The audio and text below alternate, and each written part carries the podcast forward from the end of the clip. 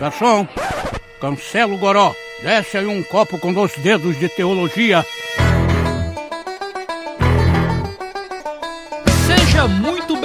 Bem-vindo a mais um episódio do Baixo Clero, o podcast do Dois Dedos de Teologia. No episódio de hoje, a gente recebe duas mentes brilhantes e conhecidas aí da internet que estreiam hoje no nosso programa. Recebo o Marcelo Berti, o meu, um dos meus teólogos brasileiros favoritos. Seja muito bem-vindo, Marcelo. Muito obrigado, é um prazer estar aqui com vocês. Ótimo, meus vídeos é tudo cópia das coisas do Marcelo. Eu, eu vou no, no, blog do Marcelo, aí eu vejo o que foi que ele falou, eu copio, deixo um pouco mais burro e gravo vídeo. É, é assim que eu aprendo teologia. Temos também estreando com a gente Pedro Vercelino. Seja bem-vindo, Pedro. Obrigado, viu? Prazer estar aqui com vocês conhecer você mais de perto também, participar aí do, do Baixo Clero. Excelente. Vocês podem cada um aí apresentar brevemente aí suas credenciais acadêmicas, só pra gente poder se gabar na internet? Cara, eu tô lascado então, porque eu vou passar vergonha nessa, né? Mas tudo bem. Pode começar, Marcelo. ah, todos nós passamos vergonha na frente do Bet, né? credenciais acadêmicas, eu tenho, um, eu tenho bacharel em teologia com ênfase em missão pelo seminário a Bíblico Palavra da Vida. Tenho também um curso de bacharel para uma outra faculdade do qual não lembro o nome. O cara tem tanta, tanto estudo que ele não lembra o nome de onde estudou. Famosa validação teológica, né? Exatamente. ai, ai. E fiz mestrado em teologia no seminário de Dallas. Dallas Theological Seminary também conhecido como Dallas Theological Cemetery. onde eu fiz exegese do Novo Testamento e crítica textual. Porque é onde as pessoas entram e não saem mais, Marcelo? É, na verdade, é por onde você entra e morre.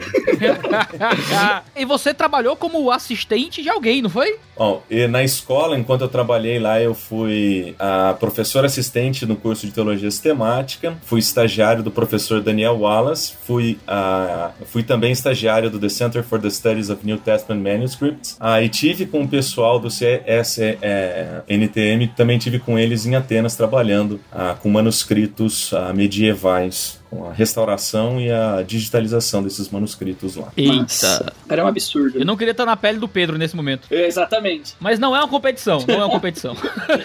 ai, ai. Inclusive, o Marcelo foi meu professor, né? Engraçado, né? O bicho, o bicho tem mestrado no Novo Testamento e me deu aula de hebraico, né? foi professor... O cara sabe tudo, velho. Vamos saber Fui tudo. professor de exegese do Pedro em hebraico. Mas a gente fala pra todo mundo que a única coisa que a gente usava na aula de hebraico era a Septuaginta. era o que eu tinha pra oferecer, cada um oferece o que tem a gente fez, eu fiz exegese do Antigo Testamento na Septuaginta, foi minha matéria de, de Antigo Testamento aqui no Palavra da Vida. Excelente. Pedro, você estudou aonde? Eu estudei aqui no Palavra da Vida, eu fiz bacharel em Teologia com ênfase em Educação Cristã, então eu sou formado em Educação, teoricamente eu tenho um bacharel em Escola Bíblica Dominical, com ênfase em Teologia.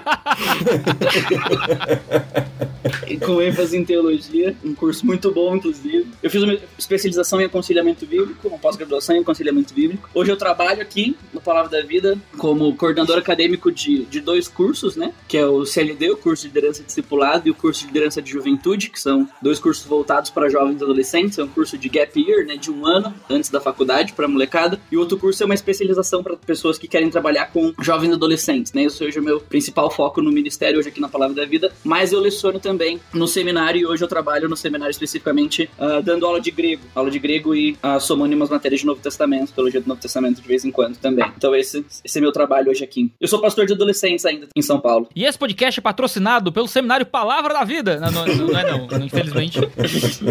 se, eh, se quiserem, eu aceito, certo? Palavra da Vida paga nós aí, mas tudo bem, mas não é não. A gente tem duas pessoas aqui que tem um relacionamento com Palavra da Vida, uh, e ambos na área de grego, de Novo Testamento. Por quê? Porque nós vamos falar hoje sobre o problema sinótico. A gente vai falar sobre os evangelhos, a relação entre os evangelhos, as fontes comuns dos evangelhos, autoria, qual evangelho veio primeiro, fonte que e outros assuntos tretosos aí para quem gosta de interpretar o Novo Testamento hoje, depois dos nossos avisos.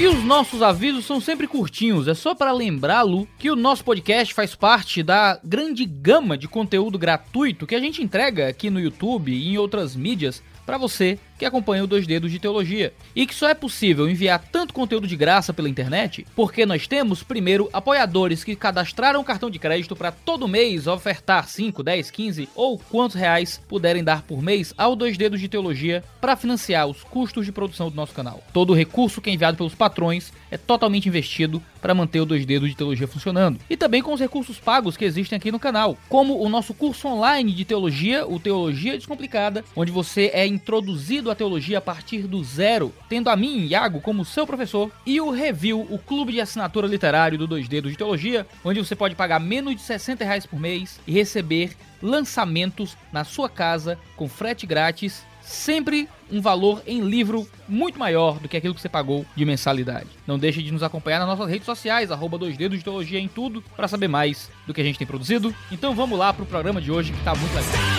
Stop now, stop now.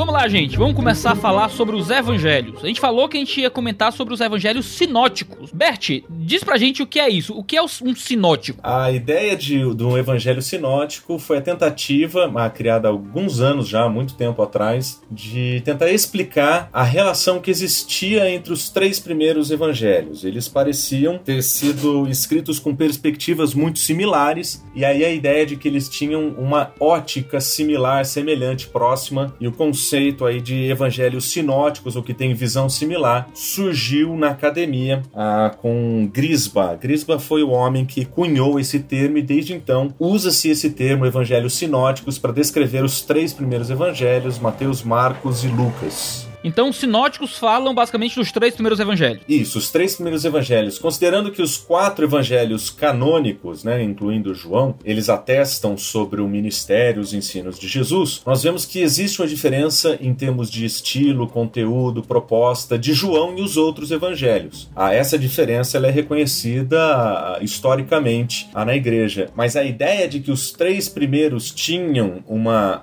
um, conceito similar é um conceito que vem se desenvolvendo historicamente historicamente, até aqui no século XVIII, Grisba usa o nome pela primeira vez e é um nome que realmente pega a ideia de que eles são ah, que, que existe uma sinopse acontecendo ali, ah, que eles são descritos de perspectivas similares, ah, mas ainda assim, ah, mesmo quando o termo foi cunhado, ele não queria dizer que os evangelhos eram monóticos, ou seja, eles têm uma mesma ótica. Não, a ideia é que eles são sinteticamente semelhantes e a ideia daí então de uma sinopse de um de, um, um, de evangelhos sinóticos. Que eles, eles podem ser vistos em conjunto, né? Eles compartilham informações semelhantes. Seria mais ou menos essa ideia do termo sinopse, né? Isso. Sim, sim. Sinopse no grego significa ver em conjunto, né? A ideia é justamente essa. Exato. Tem surgido, tem surgido um pouco na hoje, né? Tem se reavivado uma heresia de que o Evangelho de João ele não é canônico. Que o Evangelho de João contradiz os outros Evangelhos. A gente pensar em Evangelhos sinópticos não ia, não ajudaria a esse tipo de visão de que o Evangelho de João era o Evangelho diferente ou com erros ou algo assim. Tô sendo advogado do diabo aqui, certo?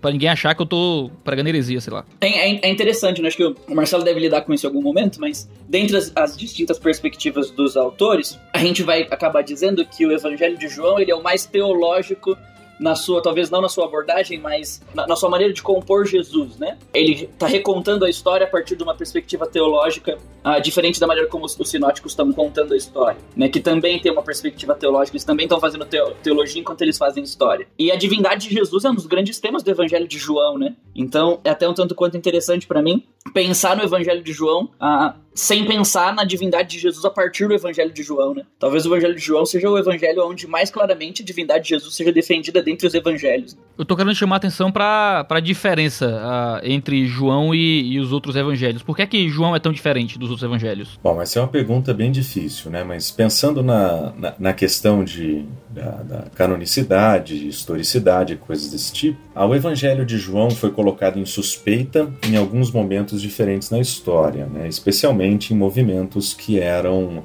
a, a ou de alguma forma enraizados em algum tipo de judaísmo, como por exemplo os ebionitas, que tinham ah, versões, ah, uma versão específica ah, dos evangelhos, quase que com uma compilação dos evangelhos que a gente conhece como evangelho canônico. Ah, evangelho esse que foi às vezes é, chamado de evangelho dos hebreus, mas seja como for, existia nesses movimentos mais judaizantes, entre aspas, né, judaizantes entre aspas, existia um, uma, uma preferência explícita pelos evangelhos que nós hoje chamaríamos de sinóticos, em função do contexto histórico, da linguagem, o uso de, de expressões aramaicas e, e assim por diante. Mas o ponto que eles enfatizavam é que ele não seria o Cristo proclamado pela igreja, mas que ele era o Messias enviado a Israel, e como judaizantes, isso caberia bem na teologia deles. Embora os movimentos que deram voz a esse tipo de pensamento na história da igreja não tiveram ah, uma vida muito grande na história,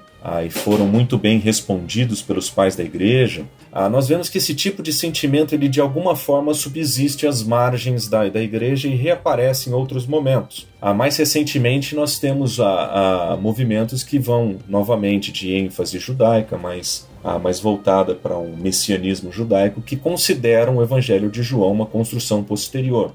Sentimentos similares são apresentados eventualmente na academia. Ah, não sei, eu estou procurando a minha, a minha, a minha biblioteca que eu não encontrei, mas tem um livro escrito por uma, por uma autora muito conhecida, a chamada Elaine Pages. Ela faz uma comparação entre o evangelho que nós chamamos de João e o evangelho chamado de Tomé, e demonstrando é, que existem entre eles algumas similaridades, e, é, e, e alguns dos críticos colocam, em função desse exercício comparativo, em particular com o evangelho de Tomé, eles colocam o evangelho de João com influências gnósticas, eles são dos posteriores, ele não pode ser, ter sido escrito no período que os conservadores sugerem, a igreja sempre sugeriu. Então, esse tipo de pensamento sempre existe. É importante que a gente deixe claro desde cedo, à medida que nós falamos dos evangelhos sinóticos, é que nós não estamos usando nenhuma dessas duas tendências ao dividir os evangelhos entre os três primeiros e, e, e João como um, evangelho à parte. De maneira nenhuma isso significa que nós estamos dizendo que esses evangelhos ah, são mais originais e que João seria mais posterior. O que nós estamos dizendo é que existem diferenças de ênfases, existem diferenças teológicas, existem diferenças de propósitos e assim por diante entre esses evangelhos que fazem com que eles sejam estudados de maneiras distintas. Então, quando nós estudamos o evangelho de João, nós tratamos o evangelho de João numa perspectiva histórica, nós olhamos os sinais, os ditos, os discursos de Jesus, ao passo que quando nós olhamos para os sinóticos, nós estamos fazendo perguntas de outras naturezas, por exemplo, entre as semelhanças que eles têm têm, por que, que eles são tão iguais, a por que, que as frases e os ditos de Jesus são tão parecidos entre os evangelhos e assim por diante. Então, ainda que essa diferença exista, de que exista uma ênfase histórica na separação entre eles e que exista uma persistente presença desse conceito ainda na academia hoje, e claro, ah, na internet, tal divisão não parece ser suficiente para demonstrar, ah, para validar os argumentos ah, usados para a indicação de que João, por exemplo, seria ou posterior, ou não apostólico, ou não verdadeiro e assim por diante acho que até nessa relação, né, tem, por exemplo, quando os estudiosos vão levantar critérios para estudar a historicidade de um evento, né, na história de Jesus e tudo mais, algo muito debatido é qual é o peso da, do paralelo em João, né? Então, por exemplo, quando eles, os estudiosos declaram critérios para estudar a historicidade de, um, de uma história nos evangelhos, eles têm lá várias categorias e uma delas, ou talvez a mais debatida entre elas, é se o paralelo em João deve ser um peso histórico ou não para uh, ah, levar em conta a historicidade desse evento, né? Isso mostra mostra uh, na academia uma divisão entre opiniões, né? Alguns consideram que sim, a, a existência desse paralelo, desse paralelo da história dos sinóticos em João uh, é um peso histórico para demonstrar a veracidade da história, para demonstrar que a realidade do que está escrito nos sinóticos é verdadeiro, por isso existe em João, e outros não, porque o que está em João uh, não, não deve ser considerado histórico, então não entra como peso da evidência. Né? Isso mostra até uh, como a academia é dividida na maneira como lida uh, com o evangelho de João nessas questões históricas, inclusive. Né? Excelente. No podcast de hoje a gente, não vai, a gente não vai lidar com João, a gente só vai falar de João quando for para relacioná-lo de alguma forma com os sinóticos. A ideia é falar então desses três primeiros evangelhos e seguir daí. Deixa eu fazer uma pergunta para vocês aqui que também não é uma pergunta muito fácil. É uma pergunta muito comum, mas é uma pergunta que nem sempre é fácil de responder. Mas por que quatro evangelhos? Por que, é que Deus não trouxe uma única revelação da, da história de Jesus? Por que, é que a gente teve que ter uh, quatro e, no caso aí, os três sinóticos para revelar trechos que parecem às vezes contraditórios ou não tão uh, idênticos acerca da pessoa de Cristo? Eu abri minha, abri minha apostila aqui, na verdade, estava procurando algumas anotações minhas aqui, porque esse é um dos tópicos na matéria de Mateus, uh, e tem exatamente um tópico desse, né? Por que quatro evangelhos? Tem uma citação de um, de um homem, na verdade, ele é muito bom, especialmente na, na área de grego do Novo Testamento, o nome dele é David Allen Black. Ele diz o seguinte quando ele defende a necessidade e a realidade dos quatro evangelhos, ele fala o seguinte: A tradição mais antiga da igreja diz que os quatro evangelhos foram escritos em resposta à necessidade de alguma localidade específica que demandava um relato escrito, cuja autoridade fosse comprovada para servir de complemento da pregação oral contínua do evangelho pelos primeiros apóstolos. Então, a Existem várias outras necessidades e uh, os estudiosos têm proposto diversas outras necessidades do porquê os evangelhos foram escritos.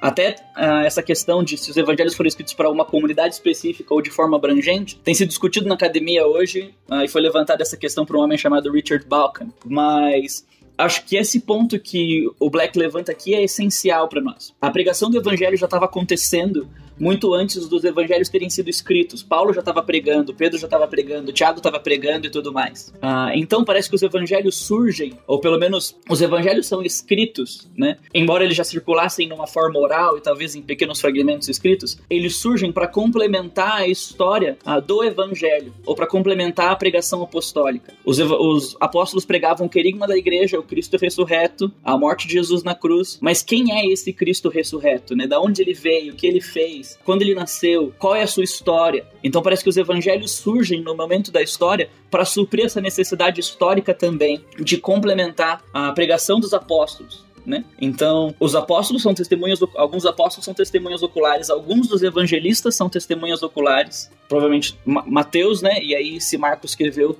ah, baseado nos relatos de Pedro, mas é bem provável que os evangelhos surjam na história para complementar essa necessidade de, uma, de um relato histórico que acompanhasse a mensagem da igreja que estava sendo pregada e que já circulava também por ali. Uma outra necessidade também é a necessidade do registro histórico, né? As, os ditos de Jesus já circulavam, as pessoas conheciam aquilo, a tradição oral acontecia, mas aquilo podia se perder. Então os, os evangelhos também são registrados ou são escritos para que haja preservação da história também. E eles fazem isso de uma forma teológica para comunicar uma mensagem ah, sobre Jesus, né? Então isso é a necessidade do registro dos evangelhos. Agora, por que quatro evangelhos? Ah, a gente tem quatro evangelhos porque cada um deles ah, decide complementar uma perspectiva distinta de Jesus. Eu acho que a, a, grande beleza de a gente ter quatro evangelhos mostra a grandeza do Senhor Jesus. O fato de a gente ter quatro evangelhos nos mostra que o nosso Senhor Jesus ele é tão grande, tão tremendo, que uma única perspectiva não era suficiente para compor a, a,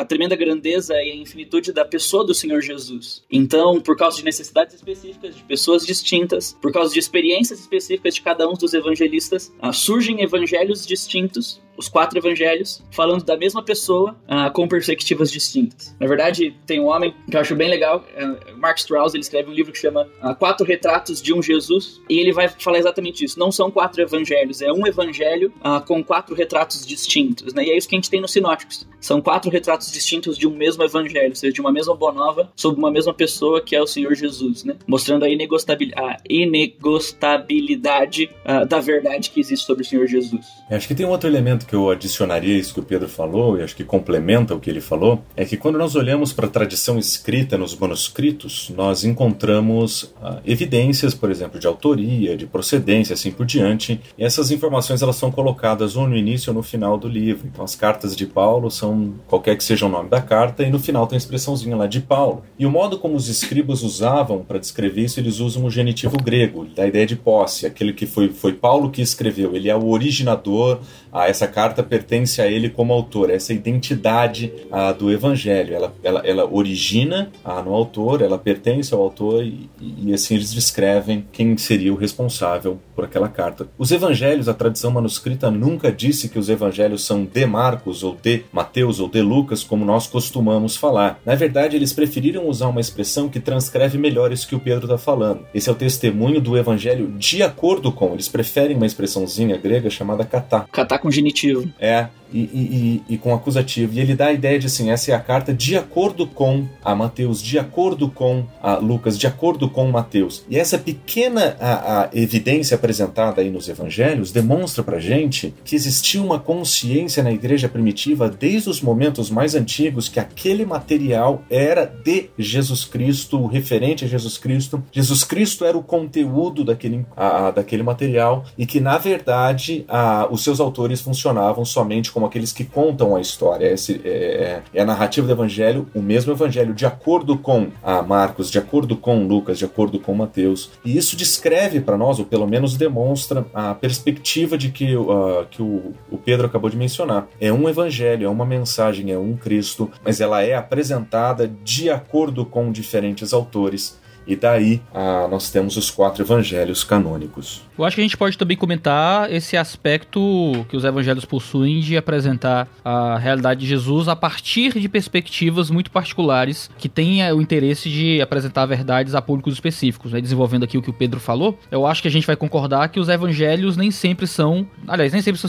é, obviamente não são relatos exaustivos da vida de Jesus. Houve um, um processo de seleção de material e de escolha de apresentação desse material. Por que é que um evangelista escolheu apresentar um fato e não outro? Por que é que ele escolheu colocar a determinada linguagem naquilo que Jesus disse ao invés de outra linguagem. Às vezes a gente acha que, por exemplo, tudo aquilo que é descrito nos evangelhos como fala de Jesus é ipsis literis aquilo que ele falou, quando muitas vezes é um resumo de um discurso muito maior, por exemplo. Você pensa na grande comissão, uh, apresentada de formas diferentes em Lucas e em Mateus. Uh, em um, em Mateus, a gente tem a descrição dos evangelho, do evangelho chegando aos gentios como o cumprimento das escrituras. A gente tem em Mateus uma ordem para o discipulado, para os, os cristãos, e cada cada uma dessas apresentações mostra uma faceta de um momento muito maior que Jesus teve com os discípulos. Jesus não era um cara que falava quatro ou cinco palavras e acabou. Eles resumiam isso dentro do, do modo como eles apresentavam aquele, aquela, aquele relato, né? E é muito interessante quando a gente pensa que os evangelhos, apesar de contar basicamente a mesma história, eles contam, a, como você falou, escolhendo materiais. Um exemplo bem interessante disso é Marcos. Marcos não tem qualquer interesse em falar nada a respeito da vida de Jesus Cristo antes do batismo batismo dele.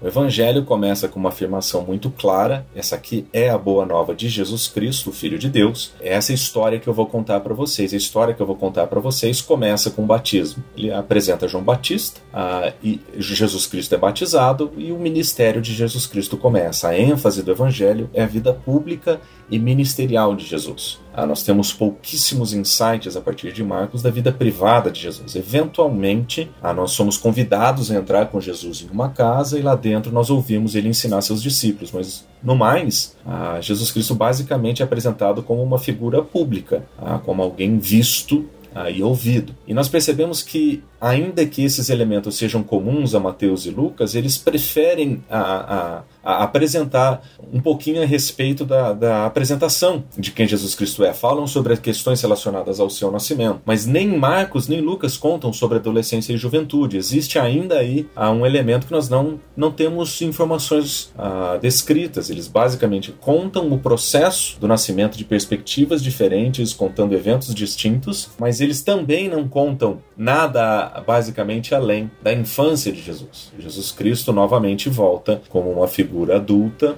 perto do seu batismo ah, por João Batista. Em outras palavras, houve uma clara seleção de eventos. Eles queriam contar e existia alguma coisa que era significativa demais para ser contada a respeito de Jesus Cristo, e eles optam por fazer isso de diferentes formas nos três primeiros evangelhos. E, e à medida que o ministério de Jesus acontece, nós vemos ele sendo contado em ordens distintas, ah, com ênfases distintas, e eu acho que essa é a grande beleza dos sinóticos é que nós conseguimos perceber aquilo que é comum entre eles, aquilo que é igual entre eles e aquilo que é diferente entre eles. E esse exercício de perceber similaridades e diferenças é um exercício sensacional para o aprofundamento do nosso estudo e conhecimento de Jesus Cristo. Acho que tem, tem três palavras-chave né, na maneira como os evangelistas uh, compuseram os evangelhos. Né? Eles selecionaram materiais, eles adaptaram materiais e eles organizaram, arranjaram esses materiais na forma final dos documentos que eles escreveram, né? E para que isso? Não somente para preservar a, a, vida e os ensinos de Jesus, mas para complementar isso que o Marcelo falou, né? Mas para apresentar a perspectiva distinta a que cada um deles tinha, né? Para apresentar o seu próprio ponto de vista. Então, por que que ah, esses relatos são diferentes? Mesmo falando do mesma pessoa, falando de talvez dos mesmos eventos e das vezes dos mesmos ditos, né? Da, dos mesmos episódios, porque eles selecionaram o que eles queriam colocar, eles adaptaram que eles, uh, aquilo que eles selecionaram e organizaram de maneiras distintas, né? Em ordens distintas, porque eles estavam fazendo fazendo teologia com aquilo que eles estavam organizando, não somente fazendo história, né? Então eu acho que isso é, é, é a maior beleza dos evangelhos sinóticos também. Ah, os, os, evangelistas eles são teólogos ao mesmo tempo que eles são historiadores. Talvez essa seja uma das grandes uh, chaves, né, pra gente entender isso. Eles não estavam só descrevendo fatos de forma neutra ou de forma imparcial, digamos assim, como narradores de acontecimentos, mas eles estavam fazendo teologia acerca daquilo que aconteceu. Isso é muito legal. É, os evangelhos eles foram escritos em última análise para ensinar a igreja a como se comportar. Existe uma manutenção das mensagens de Cristo, com certeza. Existe uma autoridade inerente naquilo que Cristo fala como representante maior aí da igreja. Ah, mas mais do que isso, existe uma comunidade que precisa aprender a se comportar e a viver de acordo com esses valores do reino que Cristo ensina. Então, em última análise, por exemplo, você vê isso de uma maneira explícita quando Lucas fala com Teófilo. Oh, isso aqui eu estou escrevendo para você em Lucas capítulo 1, para que você tenha certeza das coisas que você foi ensinado. Esse aqui, ó, é, é, é, é, o, é o, o,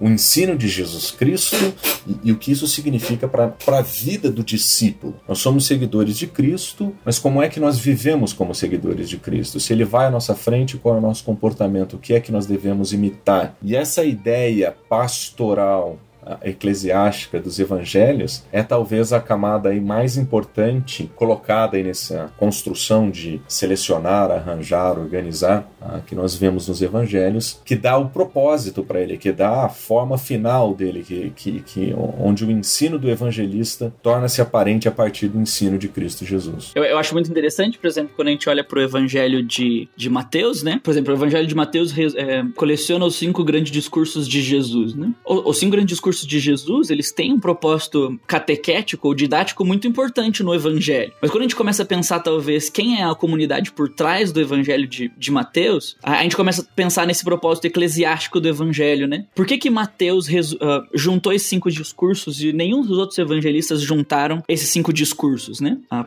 o que será que essa comunidade de Mateus necessitava uh, de tanta instrução a respeito do discipulado, de, da missão, da, da vida na comunidade, da escatologia, uh, do programa do reino, que são grandes temas dos, dos discursos de Jesus, né? Uh, são discursos de Jesus, provavelmente talvez o, o discurso de Mateus 10 não aconteceu naquela forma, mas são, foram vários episódios em vários momentos distintos que Mateus compôs ali no Mateus, em Mateus 10 como uma forma final. Por que que Mateus ofereceu isso para sua comunidade, né? por causa desse propósito de didático que ele tinha de instruir a sua comunidade com ensinamentos de Jesus a respeito daquele tópico da missão. Né? Ele está ensinando uma comunidade, provavelmente de judeus cristãos convertidos, ah, lidando aí com o dilema da sinagoga, né? Ah, e agora, será que esse Messias é realmente o Messias que a gente tinha que crer ou não? Ah, como é que a gente faz com os nossos parentes dos judeus que estão virando as costas para nós? E é interessante que o, o evangelho termina com a grande comissão para o mundo, mas a primeira porção de Mateus 10 começa com uma pequena comissão para os judeus. Então parece que o próprio evangelho de Mateus, a partir partir dos ensinos de Jesus, Mateus está mostrando que a missão também é para os judeus e os judeus cristãos têm um papel nessa missão para os judeus. Né? Então eu acho isso também uma beleza incrível dos evangelhos. Né? A maneira como o evangelista ele está agindo pastoralmente, cuidando de uma comunidade por meio do, dos ensinos de Jesus.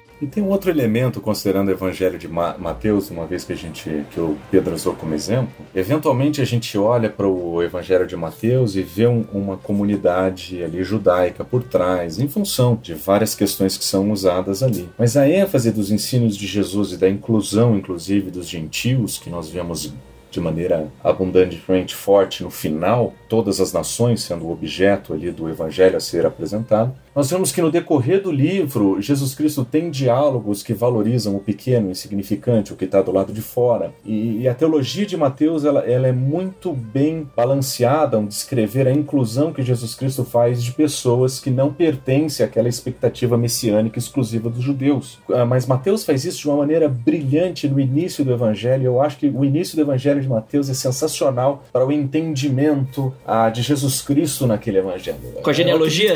É, não, antes até. As genealogias apontam nessa direção, claro, uhum. mas eu acho que existe ali no primeiro verso de Mateus já um indicativo de que a, a expectativa que o leitor deveria ter é que o, o, Messias a ser apresentado aqui, ele é aquele filho de Davi, mas ele também é aquele filho de Abraão, onde todas as famílias da terra serão abençoadas. Eu acho que uhum. essa dupla apresentação de Cristo Jesus ah, por Mateus permeia todo o evangelho e, e nós vemos isso sendo manifesto nas genealogias, nós vemos isso nas, a, na, na, descrição da infância de Jesus, do nascimento de Jesus, nos ensinos de Jesus e culmina no final com uma comissão universal. Mas tem assim, acho que talvez três elementos narrati na narrativa da infância de Jesus que me chamam muito a atenção. Existem, na minha opinião, três grandes revelações acontecendo ali que atestam o Messias, para quem esse Messias vem e a quem ele atende, e nós vemos os desdobramentos dessas três ah, revelações por todo o Evangelho. Quando nós olhamos, a primeira pessoa que recebe uma revelação ali naquele Evangelho é José. José, um, um judeu que é justo, a descrição dele é um homem correto. Todas as informações que nós lemos a respeito de José naquele momento, ele representa aquele judeu que é justo, cuja expectativa no Messias há, há de ser manifesta.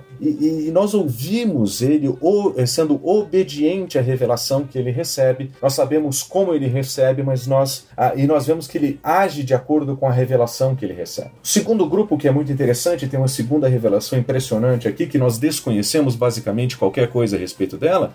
São os magos. São gentios. Uhum. Eles não pertencem ao ambiente religioso. Eles recebem algum tipo de revelação, um, um tipo de revelação que nós não sabemos exatamente exatamente como acontecem, mas eles são apresentados no início do evangelho como aqueles que de fora vêm para lado de dentro na procura do Messias. Nós queremos conhecer o Messias, nós queremos encontrar quem ele é. E por fim, nós vemos um terceiro grupo recebendo a mesma revelação, mas tendo um comportamento completamente distinto que são aqueles a, a, o, o, os judeus, os chefes, os escribas, a, aqueles que desde o início do evangelho, desde a primeira menção do seu nascimento, são apresentados como opositores. E ao invés de seguirem o exemplo obediente de José, ou quem sabe até de procurar pelo Messias, ah, esse terceiro grupo procura matá-lo. E, e, essas três revelações apresentadas nas narrativas da infância ah, ah, de Jesus são desenvolvidos consistentemente através do Evangelho. Judeus justos ouvindo a voz do Messias, gentios se aproximando para encontrar vida no Messias e uma comunidade de judeus que era completamente oposta e que procurava ah, matá-lo. E quando nós pensamos nisso, nós consideramos que historicamente esses três grupos eles estivessem lá, mas é bem possível que nos dias que Mateus ensina isso no seu evangelho para sua comunidade, essas três pessoas estavam por lá, esses três grupos de pessoas ali representados estavam lá, e é por isso que ele precisava ser tão claro com a questão da inclusão dos gentios e o cuidado ah, com os opositores religiosos ah, judaicos da comunidade primitiva. Então a gente começa a perceber que ainda que exista uma comunidade aparentemente judaica, Mateus parece se apresentar uma comunidade muito mais mista e dinâmica ah, nesse contexto do qual o Evangelho acho que transborda de evidências para nós nesse sentido. A gente já chegou pertinho e passou próximo de responder isso diretamente, mas eu acho que a gente pode dar uma resposta um pouco mais explícita. Isso não afeta uh, para o leitor comum a confiabilidade dos evangelhos? Saber que os evangelistas, no ato do registro desses acontecimentos, também eram teólogos e editores desses acontecimentos, não faz a gente ler os evangelhos com um pouco mais de ceticismo acerca do que realmente aconteceu? Ah, e, e agora, acho que eu queria adicionar algo na sua pergunta. Aonde é que fica, por exemplo, a questão da, da inspiração, por exemplo? Uh, na, na, nossa mentalidade, pelo menos na teologia brasileira, uh, a inspiração, é, ela, ela existe um, uma, uma perspectiva de que a inspiração ela ainda é meio mecânica, né? Ou, ou foi um ditado, né? É, como, como é que esses textos foram inspirados, né? Veio um anjo, veio um anjo do céu e narrou cada palavra, eles escreveram, né? Deus ditou exatamente, e a gente sabe que não, né? Pelo menos é a gente que tem algum pouco de interesse pelo processo de entender o processo de inspiração, sabe que houve um concurso, né? Houve esse relacionamento entre a soberania de Deus e a, a agência do homem, fazendo com que eles escrevessem, fizessem um trabalho, ah, digamos, intelectual de construir um documento, mas que foi completamente guiado por Deus e nesse registro Deus usa aquilo uh, para comunicar suas verdades, né? Uhum, exatamente. Mas aí dentro desse processo, se assim o foi e porque assim uma coisa é a gente dizer isso sobre uma carta de Paulo, uma carta de Pedro, sobre Hebreus. Você tem uh, Deus usando o escrito daquele homem para apresentar uh, aquilo que nós temos que ouvir acerca do evangelho. Mas aí eu tenho o acontecimento sobre Jesus. Jesus traz uh, um ensino sobre missões. Mateus chama atenção ao discipulado no seu registro. Lucas chama atenção a que o Antigo Testamento fala dos gentios no seu registro. Uh, em Atos a gente tem uh, um aspecto geográfico sendo enfatizado no registro da grande comissão. Você tem três autores chamando atenção para coisas diferentes acerca do mesmo acontecimento. Isso não afeta o modo como a gente inter... é, confia nesse registro? É, a questão da confiabilidade nessa hora é, acho que é muito importante de ser mencionado. O que o Pedro mencionou, ou adicionou aí um elemento de complexidade para a questão, é a relação de como nós entendemos evangelistas funcionando como editores, reorganizando o material e ensinando a comunidade, e como é que nós associamos isso com inspiração. Então, em primeiro lugar, acho que é importante lembrar que a inspiração descrita nas escrituras, ela descreve um resultado e não um processo. Uhum. Muitas vezes nós imaginamos que inspiração significa Deus fala e eu escrevo e logo isso é inspirado, ou então quem sabe Deus fala e escreve e eu copio, alguma coisa assim, algo que cai pronto do céu. E nós vemos que grande parte das vezes não é assim que Deus se manifesta e não é assim que Deus se faz conhecido. Aí no que se refere aos evangelhos em particular, nós vemos que o processo pelo qual os evangelistas fizeram a composição do seu evangelho, ele não é de maneira nenhuma incoerente com o conceito de inspiração. Ele pode ser incoerente com uma, defina, uma definição muito restrita da inspiração, mas ela não é incoerente com o conceito da inspiração, de que Deus supervisiona autores na produção dos seus escritos. E essa supervisão divina do processo não estabelece que o processo é feito da mesma forma toda vez. Ah, como você mesmo mencionou, água. Ah, nós vemos Paulo falando, nós vemos escrevendo cartas. Aquele processo provavelmente é um pouquinho mais complexo do que a gente imagina, ah, o processo da composição de uma carta, especialmente de cartas grandes como Romanos, Coríntios, mas mesmo assim é menos complexa do que aquilo que nós estamos falando sobre os evangelhos sinóticos agora em particular. Essa ideia de que existiam materiais, de que eles selecionam, eles copiam e tal. Mas a igreja sempre atribuiu autoridade divina e sempre atribuiu inspiração, por assim dizer ao produto resultado desse processo e não ao processo em si. Então acho que a diferenciação entre o produto e o processo é muito importante ah, no entendimento da doutrina da inspiração. Em outras palavras, quando nós olhamos para esse, esse processo de produção dos evangelhos que temos mencionados até aqui, nós não estamos falando do processo da inspiração, nós estamos falando do processo de composição ah, e o conceito de inspiração que se aplica ao resultado, ao produto e não ao processo. Faz sentido isso, Pedro? Sim, total sentido. Até porque, se a gente olha inclusive para os textos usados hoje para a gente falar sobre inspiração ah, no Novo Testamento, a gente não pode falar que ali a gente tinha um, um processo de inspiração terminado, né? Ou que aqueles textos, tanto de Timóteo ou de Pedro, englobam o total da inspiração, né? A gente não tem um cânon fechado ali, ah, nem toda a completude do Novo Testamento escrito ali, né? E Paulo nem Pedro, ao meu ver, se referem aos escritos do Novo Testamento ali quando eles falam sobre, sobre inspiração, inclusive. Né? Eles estão falando sobre ah, o Antigo Testamento, né? Mas o, o ponto é, nós podemos confiar em pessoas que funcionam com esse processo, que acho que é o fim da pergunta do Iago e para onde ele está nos dirigindo. Ah, como é que eu posso confiar Exato. nesse processo?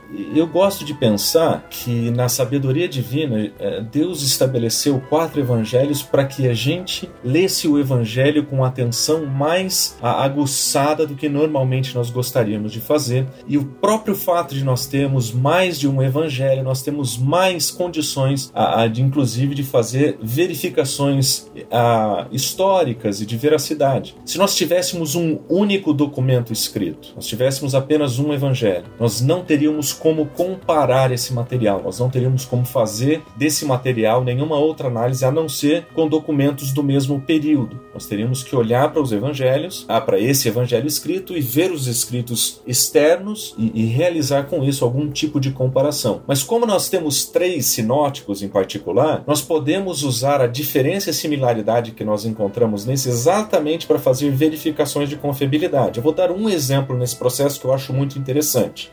Quando os, os evangelistas Mateus, Marcos e Lucas, em particular, contam a história de Jesus, eles fazem isso de uma maneira a valorizar a sua própria identidade literária, vamos dizer assim. Então existem expressões que são comuns a Marcos, que ele usa o tempo inteiro, que Mar, é, Mateus e Lucas eles evitam completamente e em alguns momentos até fazem melhor em termos de literar, é, em termos literários. Então Marcos escreve e imediatamente o tempo inteiro e nós vemos que Mateus e Lucas eles escrevem e logo depois daquilo, depois de alguns dias, eles fazem transições melhor elaboradas. E tem uma coisa que chama muito atenção é que a linguagem de Marcos ela é sempre mais direta, concisa, focada e ele usa um recurso para fazer isso, um recurso literário muito interessante, conhecido como presente histórico. O que, que é isso? Ele usa um verbo no presente para descrever um evento no passado. As razões pelas quais ele faz isso é debatida entre os gramáticos e se uhum. o Guilherme estivesse aqui a gente poderia ter uma bela digressão no assunto. do Não sino novo. seja por isso. A gente liga pro Guilherme e. E já já coloca ele Joga na aí. linha, né?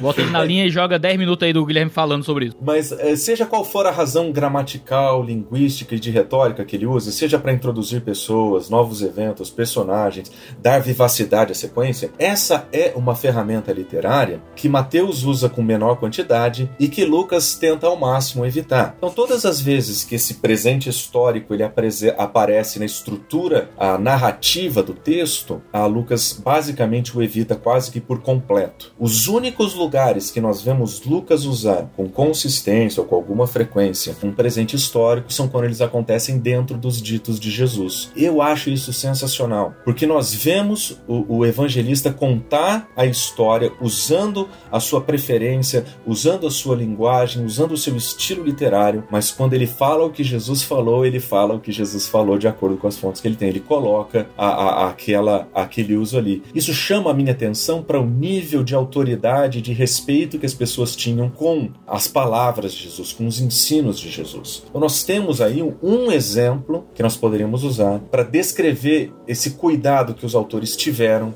ao descrever os ensinos de Jesus. Acho que a gente vai chegar nisso mais pra frente, Marcelo, mas isso inclusive é uma pista da existência da dependência literária entre os evangelhos, né? Sim, Opa! Opa! Não se adianta não. A gente vê isso acontecendo constantemente, né? A gente vê aonde, aonde eles são coerentes uns com os outros, é porque provavelmente eles estavam usando uns aos outros, né? Eu quero entrar nisso. Eu quero entrar nas dependências literárias dos evangelhos. É, mas vamos fazer um outro exemplo rapidinho. Ah, falando sobre Isso. aquilo que Jesus ensina e aquilo que Jesus fala. Ah, tem duas expressões latinas que descrevem a diferença entre elas. Uma nós chamaríamos de ipíssima verba, ou as mesmíssimas palavras de Jesus, ou ipíssima vox, o mesmo ensino de Jesus, a mesma voz dele, não exatamente as mesmas palavras, mas o mesmo ensino, suas, ah, o seu, ah, o conteúdo do seu, da sua voz. Ah, quando nós olhamos para a cruz de Cristo, o dia que ele vai para a cruz e ele vai morrer, ele fala algumas coisas ali. E vocês devem lembrar que dois evangelhos descrevem que Jesus Cristo fala em aramaico, correto? Sim. Então, Sim. em Mateus e em Marcos, nós vemos Jesus Cristo falar em aramaico. E é muito bonito ver isso aí, porque ambos descrevem, transliterado para o português, Eli, Eli, laba saba- lama sabachthani, correto? Sim. É assim. Yes. Então, Marcos, se eu não estou enganado, acho que é capítulo 15, versículo 34, e Mateus 27, 46, a segunda parte do versículo. Lá ele vai ter essa expressão. Quando nós vamos para o texto grego, ah, por trás dos evangelhos, nós percebemos que eles descrevem a mesma sentença ah, transliterada de maneira distinta. Marcos, por exemplo, traduz Eloi, é, ou transcreve ah, o dito de Jesus com um epsilon e um ômega, são duas letrinhas distintas aí, ah, alongando inclusive o, o que seria o som, enquanto Mateus usa epsilon e iota, dizendo Eli, muito mais parecido com o texto que nós vemos ah, no Antigo Testamento, ah, em Salmo 22, versículo 2, que provavelmente é o versículo que Jesus Cristo está ah, citando, e ele diz é, Eli, Eli, lama ah, sabachthani. E o que é bacana nisso é que os dois evangelistas eles tentam registrar em grego algo que Jesus teria dito em aramaico e eles descrevem as mesmas coisas em termos distintos. A própria transliteração que eles fizeram foi distinta. Ainda que eles estivessem citando o mesmo exemplo, o mesmo evento, nós vemos uma pequena mudança. E é muito legal que ambos interpretam o que Jesus Cristo disse e Marcos vai dizer de uma maneira um pouco mais alongada e isso seria traduzido como meu Deus, meu Deus, por que me desamparaste? O que Mateus já vai mais direto, isso significa Deus meu, Deus meu, por que me desamparaste? Mas mais uma vez, quando você olha para a interpretação que os dois autores dão para o evento, nós percebemos que existe um tom emocional em Mateus que não é presente em Marcos. Por exemplo, o modo como Marcos coloca, ele, ele coloca palavras naquilo que nós chamamos de nominativo. Aí ele coloca hotheosmo, ah, isso quer dizer, Deus meu, ele está traduzindo como deveria ter traduzido. Ao passo que Mar Mateus ele vai usar o vocativo, que é uma exclamação. Ele diz Theemo, Theemo, é, é, ah, o modo como eles estão não só transliterando é diferente, mas o modo como eles estão interpretando é diferente. E nós vemos essa interpretação de, de, de Mateus ser muito mais emocional ao momento, embora eles estejam descrevendo basicamente as mesmas palavras, os mesmos eventos, mesmo nesses lugares onde nós encontramos Jesus Cristo falando em aramaico, transliterado em grego, mesmo assim eles são um pouquinho diferentes e mesmo assim eles são interpretados de maneiras diferentes. Eu acho isso muito bonito de mostrar.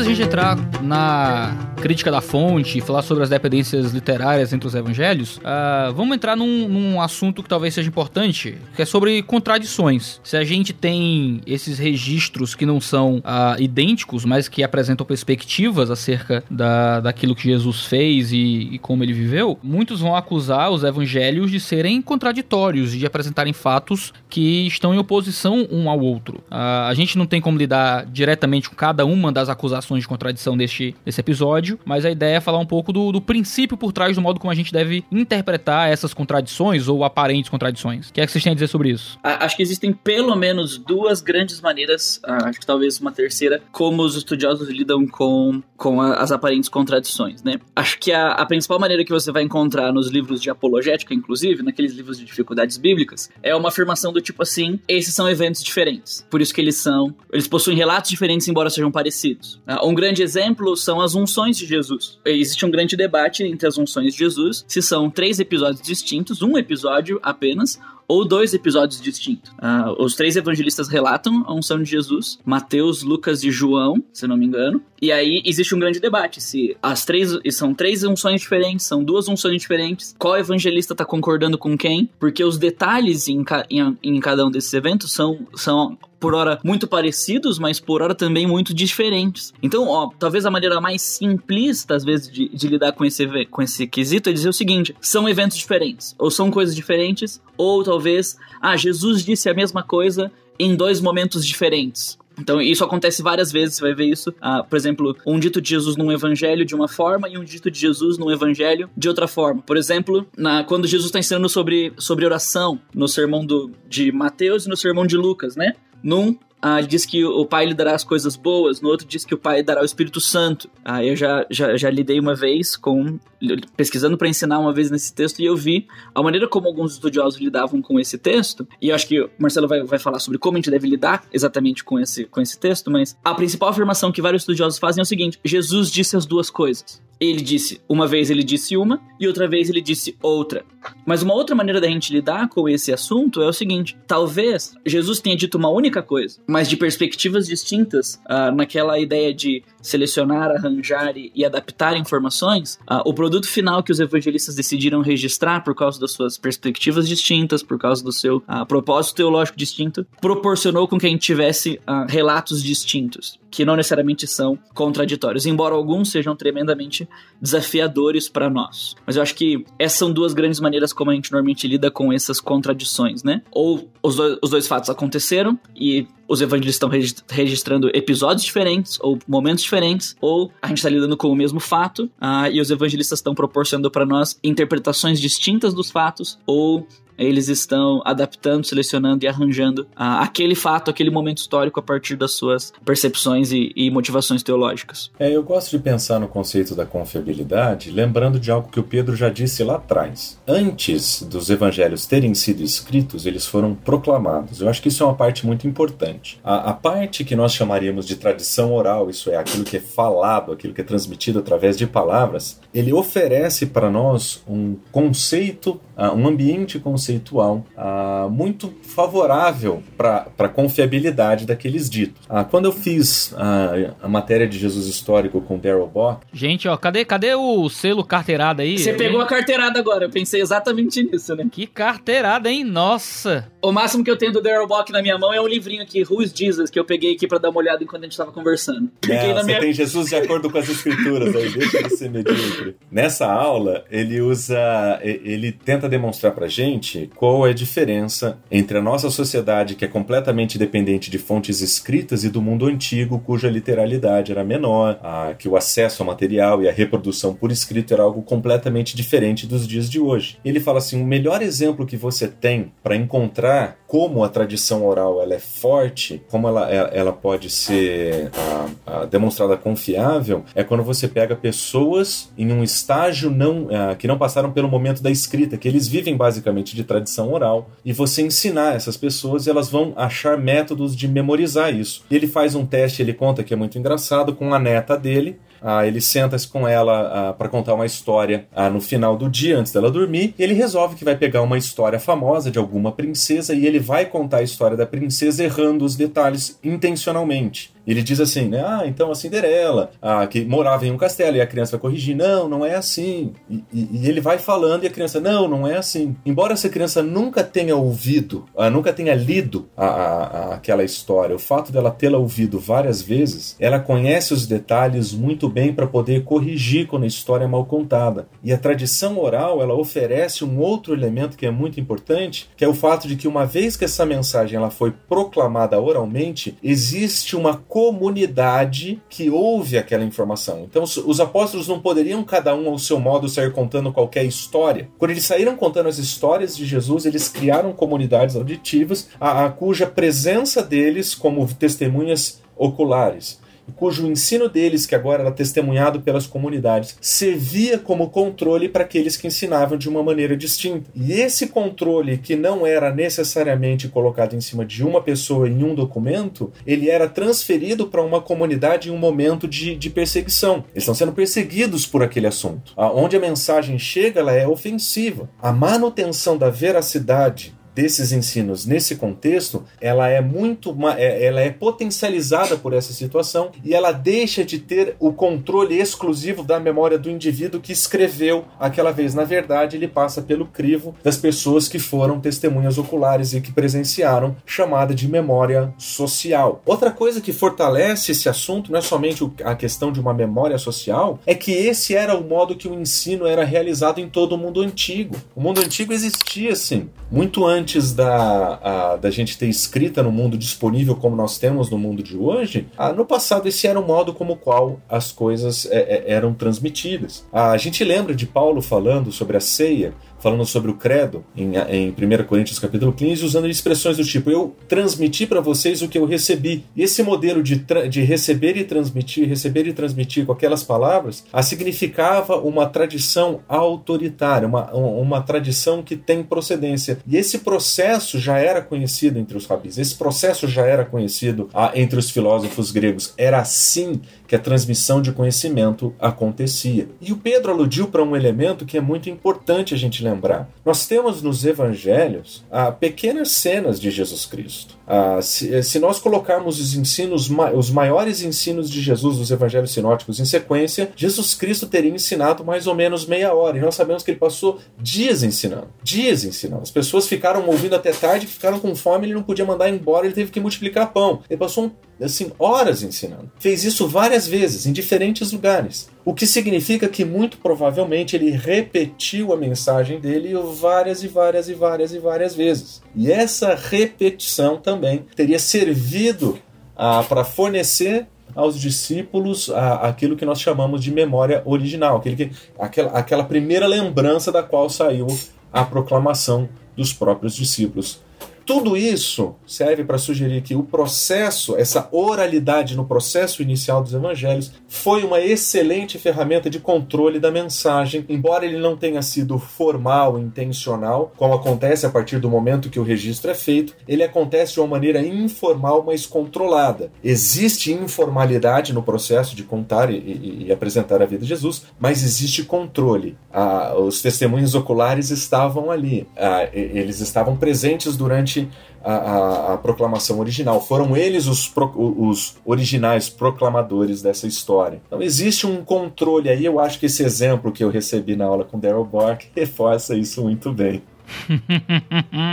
E, e, essa, e essa ideia da, da, transmissão que é informal e controlada, eu acho que ela não é conhecida no nosso contexto, as pessoas não, não, não conhecem ela, e eu acho que ela é talvez um, uma grande aliada da confiabilidade dos evangelhos. A gente não vê isso, por exemplo, em vários livros nossos publicados. A gente tem dificuldade de encontrar, por exemplo, a gente está seguindo um livro, né, pra, nesse, nesse debate que a gente está tendo, nessa conversa, na verdade, que a gente está tendo, uh, e a gente encontra várias menções a, essa, a esse processo nesse livro. Mas a gente não encontra, por exemplo, as pessoas sendo informadas sobre esse processo da tradição oral, e ele é um grande aliado da, da confiabilidade dos evangelhos, né? Porque tudo acontecia assim naquela comunidade, né? Uh, tem um homem, né, o Kenneth Bailey, acho que ele faz esse estudo da, da oralidade nas, nas comunidades de Qumran, né, Marcelo? Aquele artigo do, do Bailey, eu acho. Eu não sei se é nas comunidades de Qumran, eu acho que são em comunidades ágrafas. Ágrafas, né? Acho que é na... É, porque ele é bem, ele é bem recente, né, na verdade, década Isso. de 70, acho, década de 80.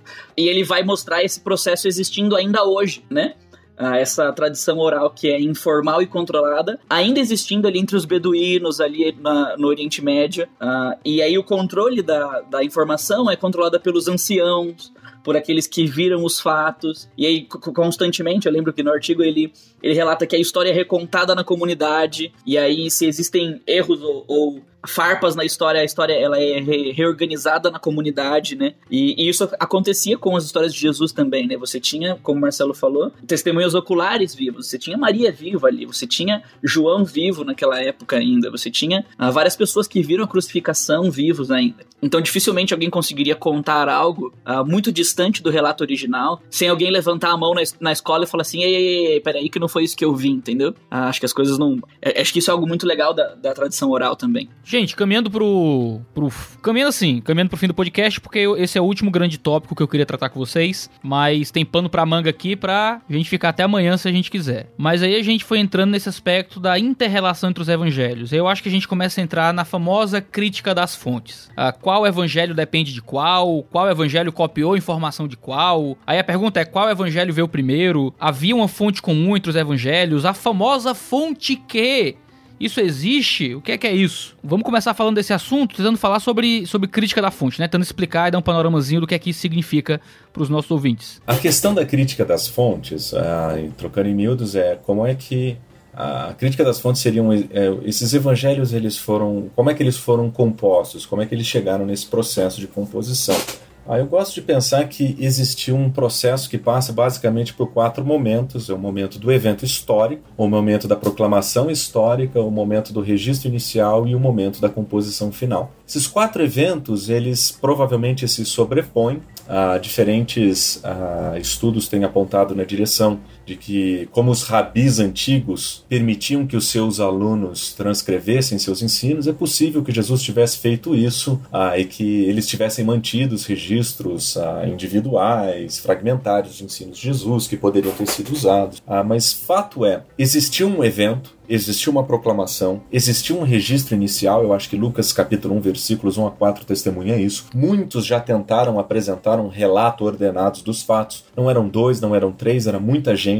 existiu um processo de registro, mas nós vemos os evangelhos que nós chamamos de canônico, especialmente os sinóticos, em um estágio de composição final. Se existe esse processo, esse processo pode ser testemunhado, ah, como é que eles fizeram isso? Quando eu ensino esse assunto, eu gosto de, de fazer os alunos lerem 1 João, capítulos, ah, capítulo 1, versículos 1 a 4, que nós vemos a, a, o apóstolo testemunhando a respeito daquilo que ele ensina, daquilo que ele transmite, aquilo que ele proclama, e ele termina o versículo 4 dizendo: Isso nós escrevemos eu tenho a impressão que de uma maneira, de uma maneira talvez assim não intencional, o próprio processo do registro dos evangelhos ele aparece ali estampado. Eles ouviram a primeira vez, eles transmitiram e então eles escreveram. E eu acho bacana a considerar os evangelhos sendo compostos dessa forma, porque eles nos permitem navegar sobre as suas. A, sobre olhar para esses evangelhos, como eu já mencionei, com maior atenção do que normalmente nós damos crédito. Ah, dois exemplos de como isso poderia acontecer.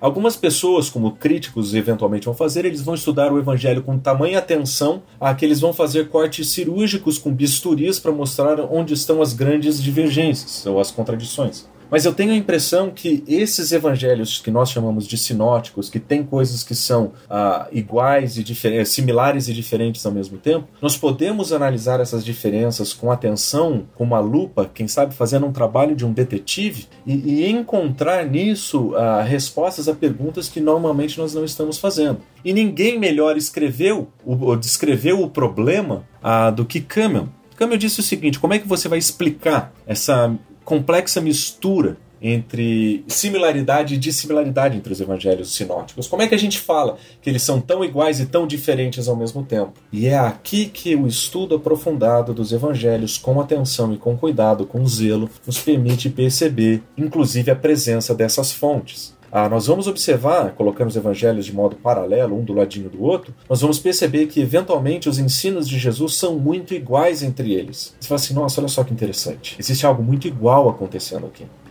Às vezes as ordens dos eventos são muito iguais. Olha, essas histórias elas vêm em uma mesma sequência. Mas eventualmente, fazendo o mesmo exercício, nós vamos perceber que o ensino de Jesus eventualmente ele é diferente, ele é apresentado de formas diferentes. e eventualmente os eventos são colocados em formas distintas. Como é que isso acontece? Como é que eles arranjaram esses, essas informações desse modo? E é aí que aquilo que o Pedro falou no começo sobre os discípulos rearranjando um material existente entram, entram em funcionar, e aquilo que o Iago mencionou falando sobre a, a, os discípulos, os, os autores dos evangelhos usando fontes para compor seus próprios evangelhos. E é aqui que entra o chamado problema sinótico. Quem é que veio primeiro? Alguém olhou para quem? Quem olhou para quem?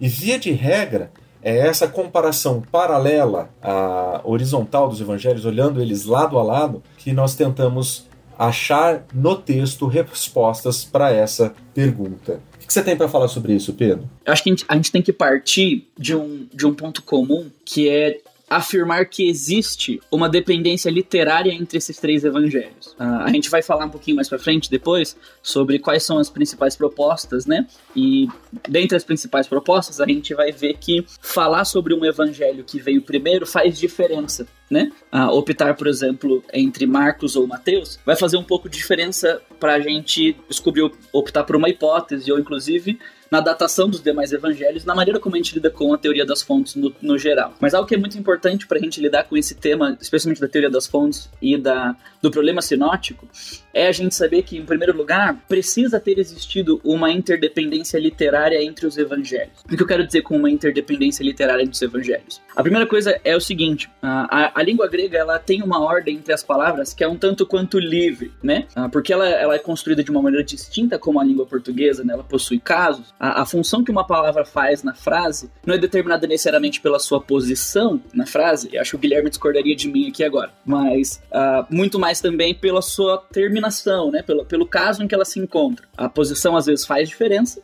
mas uh, a sua, o seu caso faz mais diferença. Então, uma mesma frase pode significar a mesma coisa em diversas posições, né? Uma mesma palavra pode estar em diversas posições numa frase na língua grega e significar a mesma coisa. E o que acontece nos evangelhos sinóticos é que a gente encontra o seguinte: várias vezes ah, os mesmos ditos de Jesus e as mesmas histórias ocorrendo com as mesmas palavras, nas mesmas ordens dos três paralelos ou nos dois paralelos ah, que a gente vai encontrar dentro dos sinônimos. Por que isso é interessante? Porque mesmo contando as mesmas histórias, os evangelistas podiam ter optado por ordens diferentes nas palavras para comunicar a mesma coisa, mas eles usam as mesmas palavras nas mesmas ordens. E aí surge uma pergunta para nós: como que três pessoas em lugares distintos do Império Romano contariam a mesma história, com as mesmas palavras, com as mesmas conjunções, com as mesmas preposições, na mesma ordem, sem uh, ter contato com o material um do outro, sem depender do material um do outro. Alguns vão dizer, ah, é por causa da inspiração,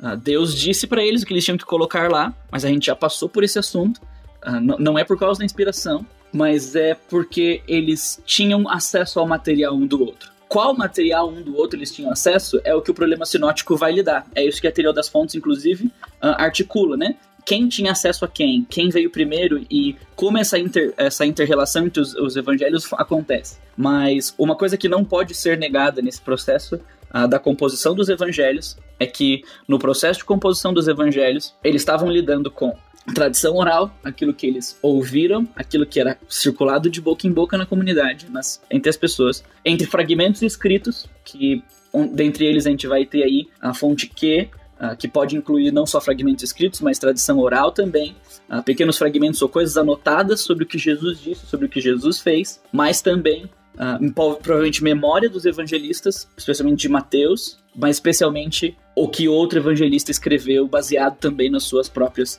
pesquisas, né? Então, quando a gente fala sobre problema sinótico, a gente tem que lembrar, existe uma relação literária entre eles. Eles uh, dependem um do outro de alguma maneira e a gente tem que descobrir uh, de alguma forma que tipo de dependência existe entre eles. Deixa eu dar um exemplo para isso que o, o Pedro acabou de falar. Se você abrir a sua Bíblia em Mateus capítulo 9, versículo 6, Marcos capítulo 2, versículos 10 e 11, e Lucas capítulo 5, versículo 24, você vai ver uma frase dita por Jesus Cristo, sendo descrita no texto grego, que como o Pedro já mencionou, não precisa ter a mesma ordem, tá? mas você vai encontrar uma frase explícita ah, de Jesus Cristo sendo escrita na mesma ordem e do mesmo modo nos três evangelistas. exceto que os três evangelistas fazem uma intromissão narrativa exatamente no mesmo lugar e exatamente do mesmo modo. Por exemplo, Mate, Mateus diz o seguinte: para que saibais que o Filho do Homem tem sobre a, sobre a terra autoridade para perdoar pecados, se você olhar essa frase em Marcos, em Lucas, eles são exatamente escritos do mesmo modo, é o ensino de Jesus. Mas aqui entra a intromissão narrativa do autor. Entre parênteses, muitas vezes nas nossas versões, de, uh, nós vemos a frase disse ao paralítico. E esse disse ao paralítico, que aparece no meio de uma frase de Jesus, basicamente interrompendo o ensino de Jesus, aparece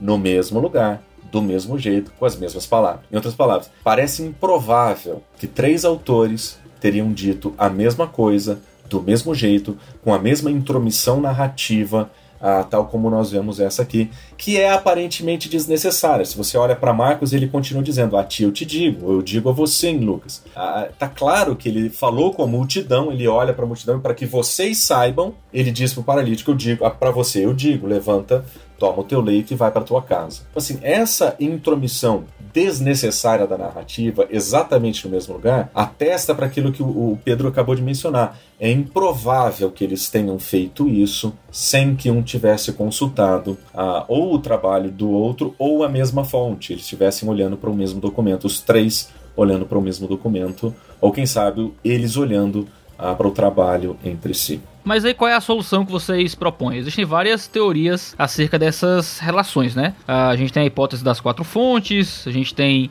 a ideia de interdependência entre Mateus e Lucas, Mateus veio antes, Marcos e Lucas eh, pegaram informações de Mateus, ou Marcos veio antes, Lucas e Mateus pegaram informação de Marcos. Há quem diga que há uma fonte comum, que seria a fonte Q, né? Que vem de Keller, a ideia de fonte. Essa fonte Q pode ser um documento com registros das falas de Jesus, ou a fonte Q pode ser nada mais do que um, um corpo de informações orais que foram acessadas compor os documentos. Como é que vocês têm interpretado? Qual é a visão pessoal de cada um de vocês acerca dessa, desse uso das fontes? Bom, eu vou, eu, eu vou dizer como é que eu entendo isso aqui. Em primeiro lugar, eu acho que é importante que a gente diga que cada um dos evangelistas tem tem o seu próprio material. É aquilo que às vezes é chamado de fonte M uh, para descrever a, Mar a Mateus, a fonte L para descrever Lucas, que são coisas que somente os seus autores falaram. Então tem coisa que só Mateus falou, tem coisa que só Lucas falou, tem coisa que só Marcos falou. Todo mundo tem o seu material exclusivo, por assim dizer. Existe um material compartilhado entre eles, que é chamada tradição tripla. Aparece nos três documentos, aparece nos três,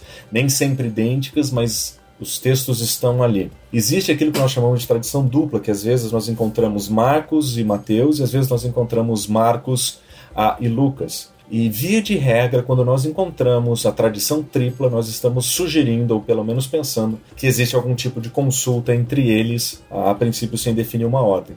Quando nós encontramos uma tradição dupla, ou seja, Marcos e Mateus, ou Marcos e Lucas, nós encontramos ali algo diferente nós percebemos que tem material que Mateus tem conhecimento, que Lucas tem conhecimento, a, a, ou, ou, que Mateus e Marcos têm conhecimento, ou expressam, explicitam esse conhecimento, quando Lucas não o faz.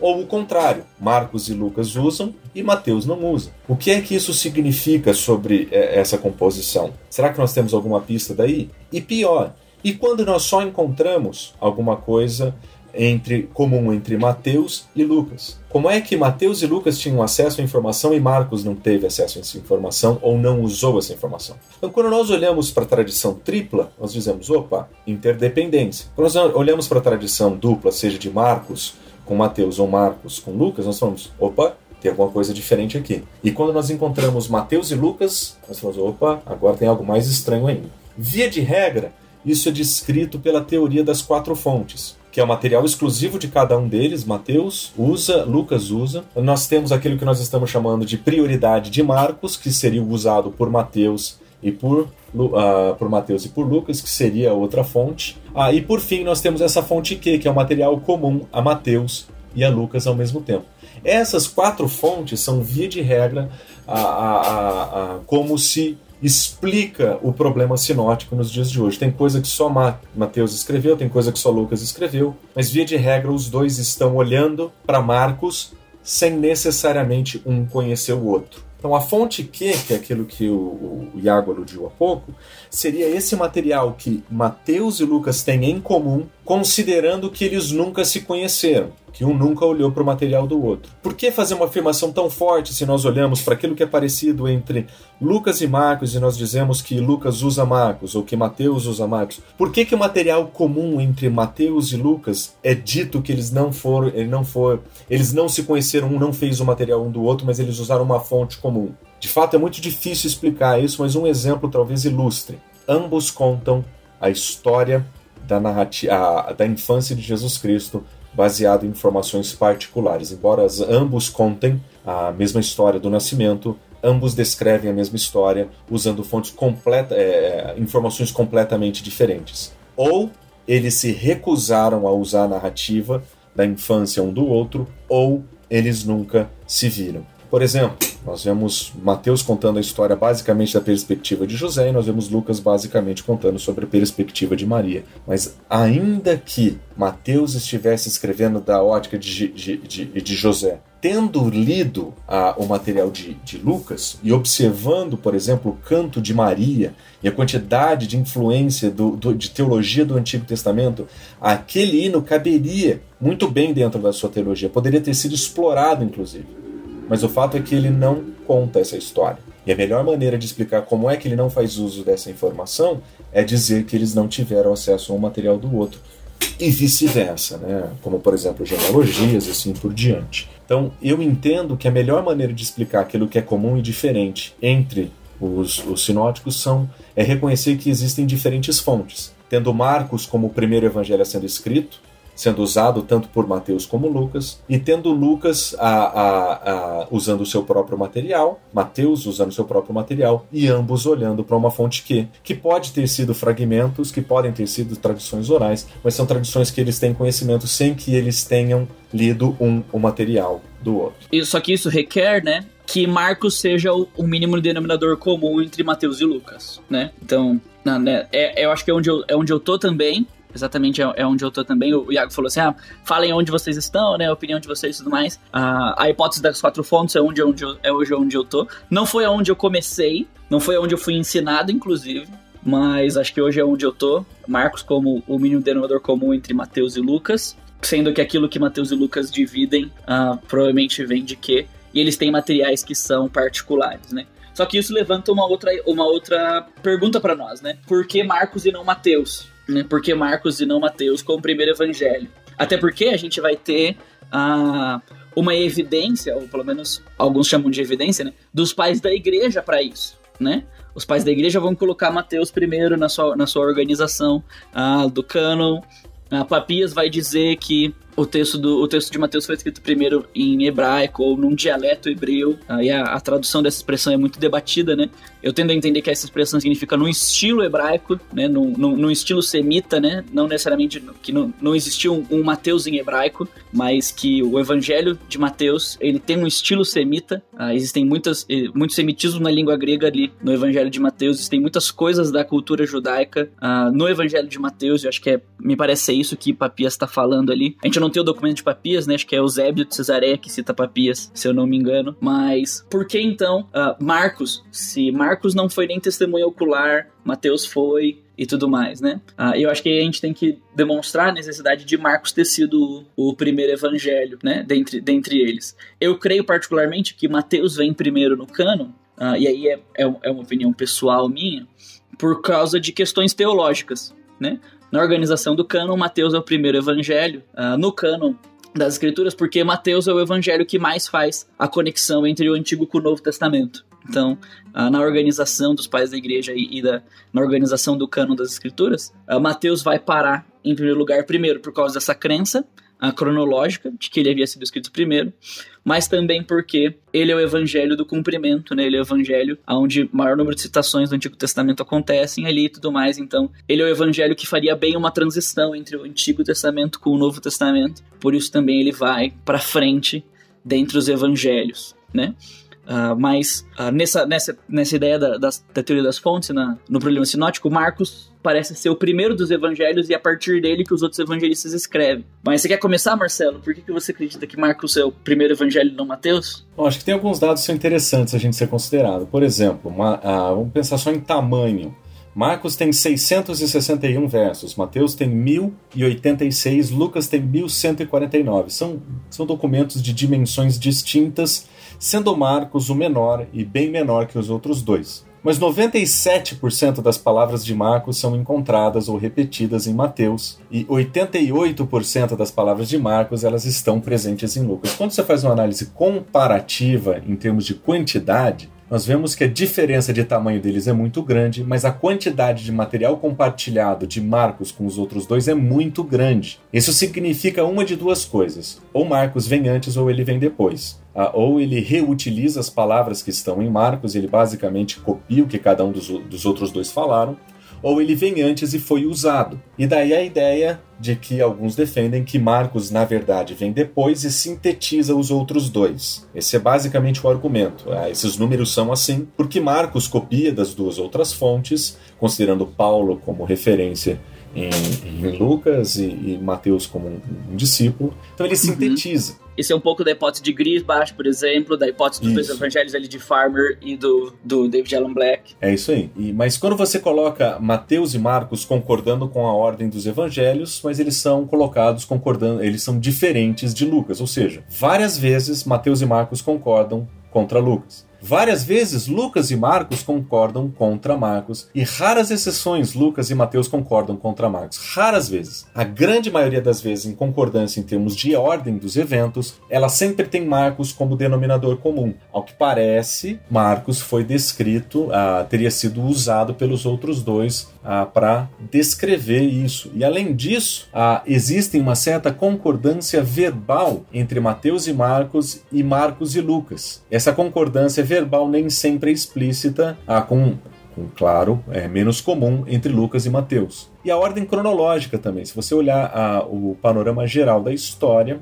é claro narrando o mesmo evento, eles teriam as mesmas, a, a, a, mesma direção, mas a ordem que os eventos são contados, via de regra, seguem a ordem de Marcos e não a de Mateus e não a de Lucas. Ele sempre, Marcos parece sempre o denominador comum, sugerindo que ele teria sido o, o, o, primeiro dos evangelhos a ter sido escrito. Reforça isso o conceito de que, embora o evangelho de Marcos seja o menor dos evangelhos, quando o material comum é partilhado entre os três evangelistas e você coloca as histórias lado a lado, via de regra, Marcos é o que tem a história com maior quantidade de palavras. Em outras palavras, eles narram o mesmo evento, mas Marcos escreve, usa mais palavras do que Mateus e Lucas para descrever o mesmo evento, e com isso parece ah, que ele não está sintetizando nada. Na verdade, o que parece é o oposto. A síntese está acontecendo em Mateus e em Lucas, mas eles estão adicionando materiais que não são comuns, a que não são apresentados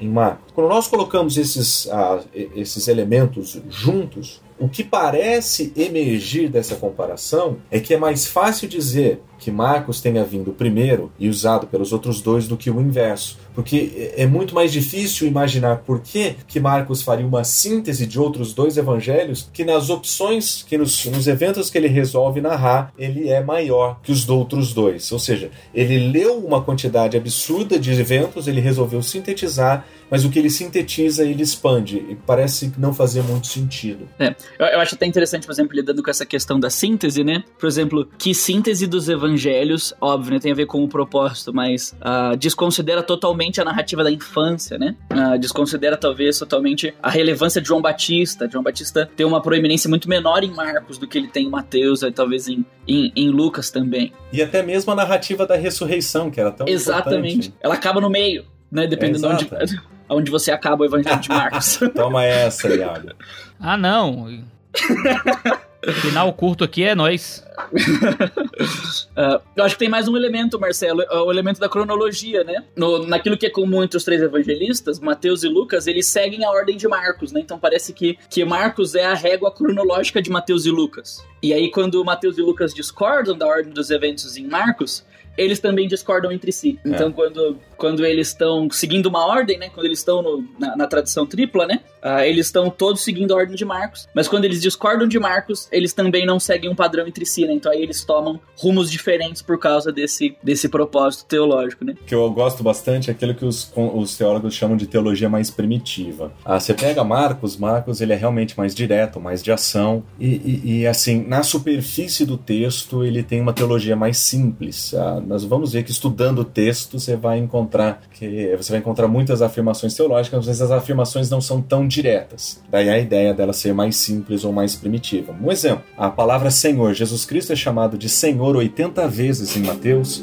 a 104 vezes em Lucas, mas em Marcos só 18, só 18 vezes. E se você olhar quando Marcos usa o título para Jesus Cristo em algo, em, um- em algum momento que você encontra algum paralelo com os outros evangelhos, aí isso só acontece seis vezes. Seis vezes Marcos usa o título ah, de, de, de Senhor para Jesus Cristo em ocasiões que ao mesmo tempo Mateus e Lucas o fazem. Só que Mateus faz isso e usa outras 15 vezes, além de 9 vezes no seu próprio material, e Lucas mais 7 vezes, além de 14 outras vezes no seu material exclusivo. Ou seja, a Uhum. quantidade de vezes que essa palavra é usada para descrever Jesus como Senhor é muito mais forte, muito mais presente nos evangelhos de Lucas e Mateus do que de Marcos. O que parece reforçar mais uma vez que é muito mais parece muito mais difícil imaginar que Marcos ele está sintetizando e simplificando a teologia do que ao contrário onde Lucas e Mateus estão tornando mais explícito aquilo que é implícito em Marcos. É, Eu, eu acho, isso, acho isso muito interessante, porque, por exemplo, ah, quando a gente olha pro grego de Marcos, né? ah, parece que Marcos, ele é, ele é ruim de gramática, né? Ele ah,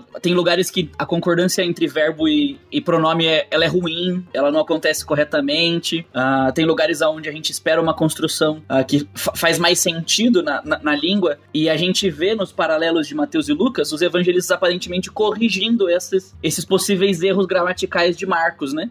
E isso mostra talvez essa própria evolução não só na, na teologia, mas na gramática de Marcos, né? A gente vê ah, provavelmente que eles tinham o conhecimento do texto de Marcos, mas eles ah, decidiram adaptar o texto de Marcos em alguns lugares onde ah, são pequenas variações, talvez ali de concordância verbal, ah, mas que os evangelistas fazem essas, essas variações, essas adaptações, né? Outro exemplo disso que é interessante é a questão de estilo literário. Por exemplo, Marcos usa muitas redundâncias, ele usa as mesmas. eh, Ele repete sentenças algumas vezes no descrever das suas histórias, e quando você olha esses paralelos dessas histórias em, em- em Marcos, ah, em Mateus e em Lucas, você percebe que essas redundâncias são omitidas. Então, todas as vezes que você encontra um elemento eh, redundante na estrutura literária do Evangelho, sendo repetido em eventos que são partilhados por Mateus e Lucas, nós vemos que essas redundâncias não aparecem. O que reforça a ideia de que é mais fácil explicar Marcos vindo primeiro do que Marcos vindo depois. Tô exatamente aí também. Se você precisasse dar uma data, você colocaria Marcos aonde? Ah, eu colocaria na primeira, ah, na primeira parte da década de 60. 60. Eu entre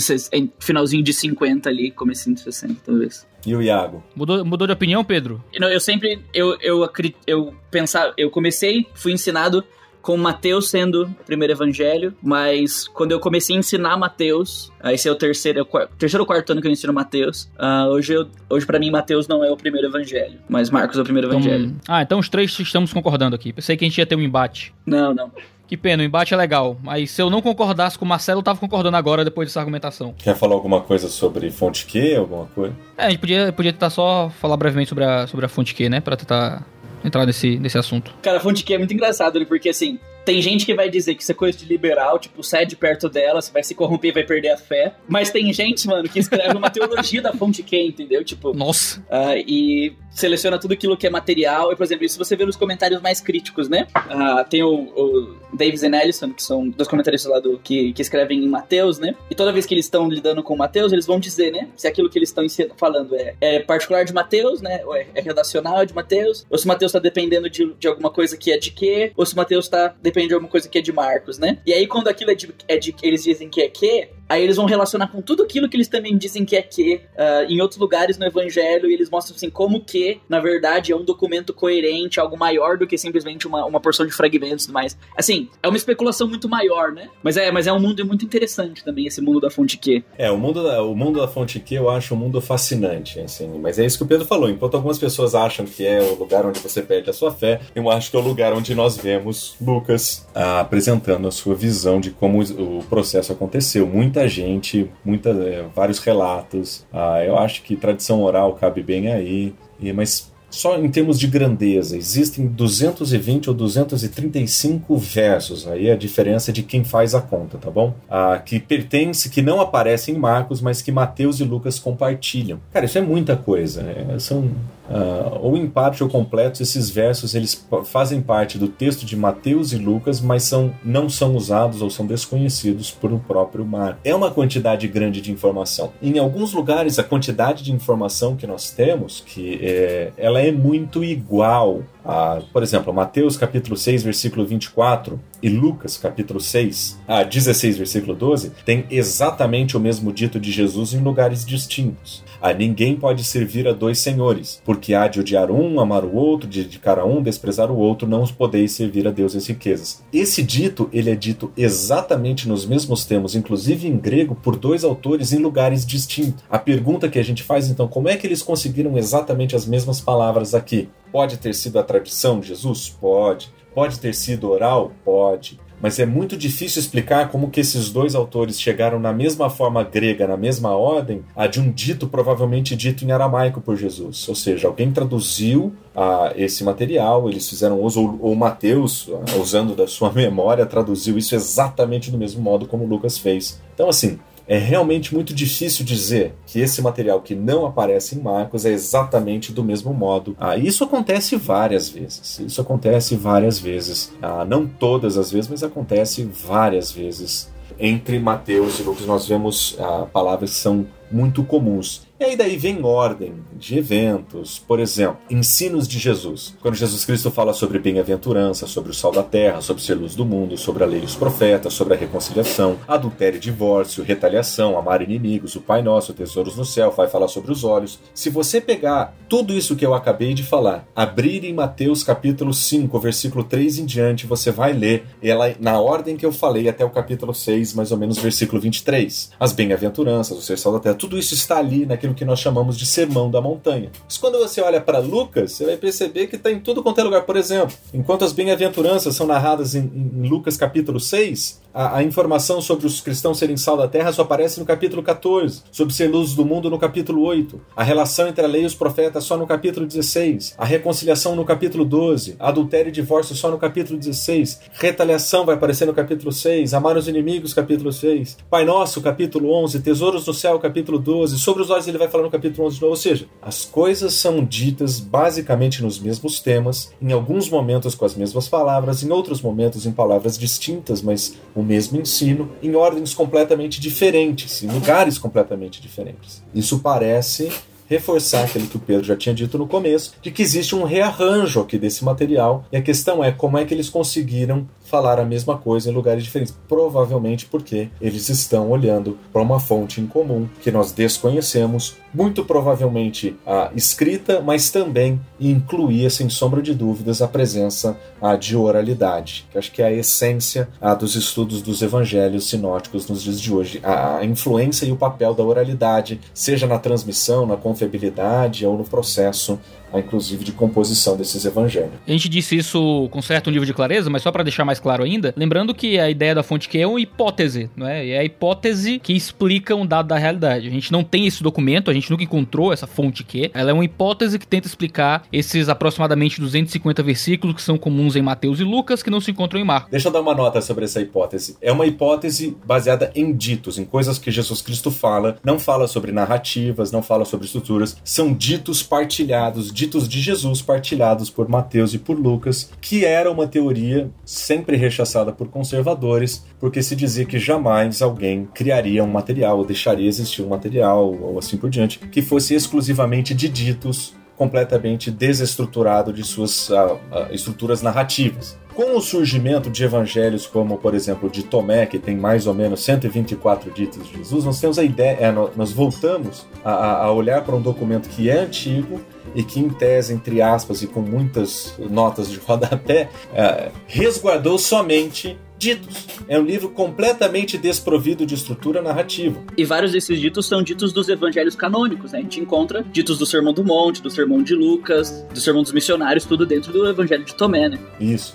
O que sugere que a ideia de um documento de ditos não é tão hipotética assim. Nós temos um exemplo, pelo menos vivo, por aí vivendo pelo mundo, bem interpretado, outra teologia, outra perspectiva, mas o conceito de um documento baseado somente em ditos, ele existe. Então a hipótese, por mais que seja hipótese, ela não é tão hipotética quanto supunha-se no passado. Sim, a ideia é que é uma hipótese, mas é uma hipótese que, explica, que é a hipótese que melhor explica as evidências que nós temos. Ô, ô Iago, você fez uma, uma, uma introdução à fonte Q, né? Existem acho que pelo menos quatro, né? Acho que, Marcelo, você me adiciona alguma coisa aí. Mas acho que existem pelo menos quatro perspectivas do que é a fonte Q, né? Começando aí do, do, do, do, conservadorismo mais, mais exacerbado, né? De que a fonte Q ela é um produto da imaginação da academia, né? Ok? Os acadêmicos inventaram algo para resolver um problema. E aí, então, a Schleiermacher, que sim, sim. foi a primeira pessoa a propor a ideia da fonte Q, ele viajou e aí a galera uh, grudou nos alemães e viajaram junto com eles, tá bom? Então essa é a primeira, é a primeira ideia, né?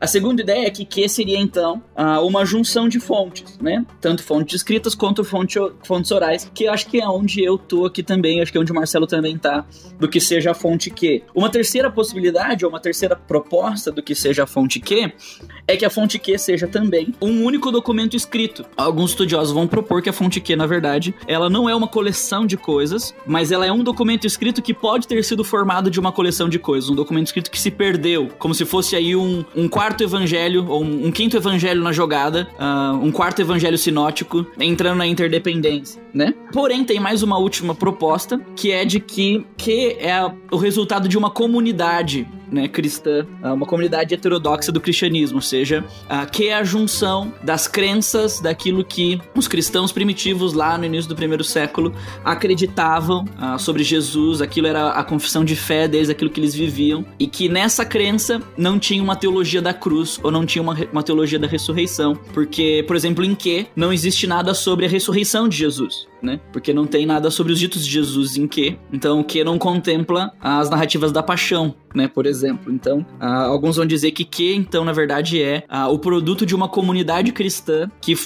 existia naquela época e que então isso é o resultado daquilo que aquelas pessoas criam naquela época. Porém, eu acho que para mim também isso é um tanto quanto especulativo né? É, todas as vezes que a gente ouve uma, uma teoria como essa ou como as outras, a gente tem que pensar na ordem que os evangelhos foram escritos e no momento em que eles foram escritos, né? Para você coloca aqui como um documento pronto de uma comunidade pronta, heterodoxa, que foi reagida, é, que para qual os outros evangelhos teriam reagido, ah, você coloca esses evangelhos escritos no segundo século. Então, Mateus foi no segundo século, Lucas foi no segundo século, Marcos foi no segundo século, assim por diante. Aí todas essas teorias elas trombam hoje em dia com evidência manuscrita. Nós temos evidência manuscrita ah, apontando para a existência de documentos mais antigos aí. Ainda que ah, Mateus ah, tenha uma, uma sobrevivência maior de escritos, ah, no, via de regra coloca-se o João como o último dos evangelhos a ser escrito, e nós temos aí evidências manuscritas do evangelho de, de João ah, na primeira, talvez assim, entre a primeira e a segunda metade do segundo século, nós já temos evidências da tradição manuscrita. Depende de onde você vai colocar o P52, né? É, se você vai colocar em 125, 150 ou 175, seja como for é muito cedo para todo esse processo ter acontecido no mundo antigo, ah, considerando que João é o último. E se aquele é, não é o original, é uma cópia, a cópia tem que ser anterior a qualquer que seja a data que você faça opção por manter aí. Mas seja como for, o importante olhar para a fonte Q não é, não é tanto a, a, digressão hipotética que ela causa, mas pela, a, pela possibilidade de explicação que ela oferece para o entendimento dos evangelhos. E eu acho muito legal olhar para essa interdependência como um processo pelo qual Deus salvaguarda a, a história e o ensino de, de Jesus para a igreja, para a comunidade da fé, que acho que é, em última análise aquilo que os evangelistas fizeram, e isso ajuda a gente a entender a dinâmica a, da proclamação. E uma notinha aí de fundo para um próximo dia, para o uso da tecnologia na manutenção da fé no mundo antigo nós pensamos em tecnologia quando nós olhamos para frente coisas que vêm ou que são top de linha, mas o uso do livro de modo catequético, como fizeram os cristãos do antigo é, do, é, da, do, do, primeiro século, ah, usando livros como referência de ensino, ah, era algo completamente novo no mundo antigo. Livro já existia, mas foram os cristãos que popularizaram. Né? Eles usaram a melhor tecnologia disponível no mundo para manutenção da verdade da mensagem de uma maneira que fosse didática, universal, acessível, ah, como nós vemos a tecnologia fazendo hoje e de maneira muito maior. Fica a dica aí pro Iago. Opa, se isso for uma promessa de volta e de retorno, já estamos aceitando. gente, muito obrigado pela presença de vocês, obrigado pelo carinho, pelo tempo com a gente aqui, estudando esses temas sobre o problema sinóptico, nessa né? série que a gente está fazendo sobre todos os livros da Bíblia. Obrigado aí ah, pelo tempo, Marcelo, pelo tempo, Pedro. Quero se despedir aí do pessoal. Que isso, a gente que agradece aí a oportunidade. Que isso, obrigado aí pelo privilégio, viu, de interagir com vocês. Eu aprendi um monte de novo. Amém. E até o próximo episódio do Baixo Clero. Valeu. Valeu. Valeu.